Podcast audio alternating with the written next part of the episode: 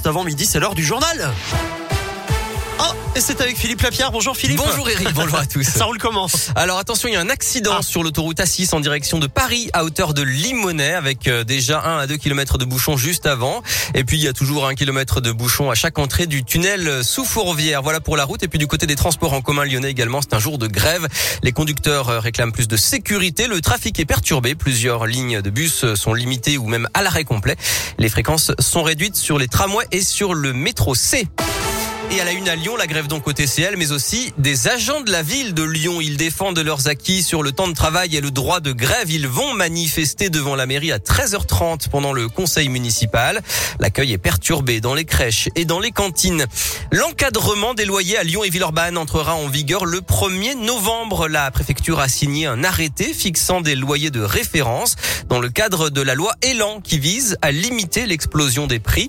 En cas de non-respect, les propriétaires s'exposent à des amendes de 5 000 euros.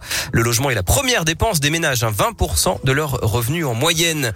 Soulagé d'ailleurs, le portefeuille des Français, c'est la mission compliquée de Jean Castex. Le Premier ministre doit dévoiler ce soir des mesures d'aide aux consommateurs face à l'augmentation des prix de l'énergie, plus 12,6% dès demain pour le tarif réglementé du gaz et autour de 12% en début d'année prochaine pour ceux de l'électricité. Les 12-17 ans doivent désormais présenter un pass sanitaire comme les adultes pour aller à la piscine, au cinéma ou prendre le train longue distance. Et puis les élèves de primaire de 47 départements, dont la Loire, la Saône-et-Loire et l'Isère, vont pouvoir enlever leur masque à partir de lundi. Pas de changement pour les élèves du Rhône qui, eux, gardent le masque puisque le taux d'incidence du Covid dans le Rhône est supérieur à 50 cas pour 100 000 habitants.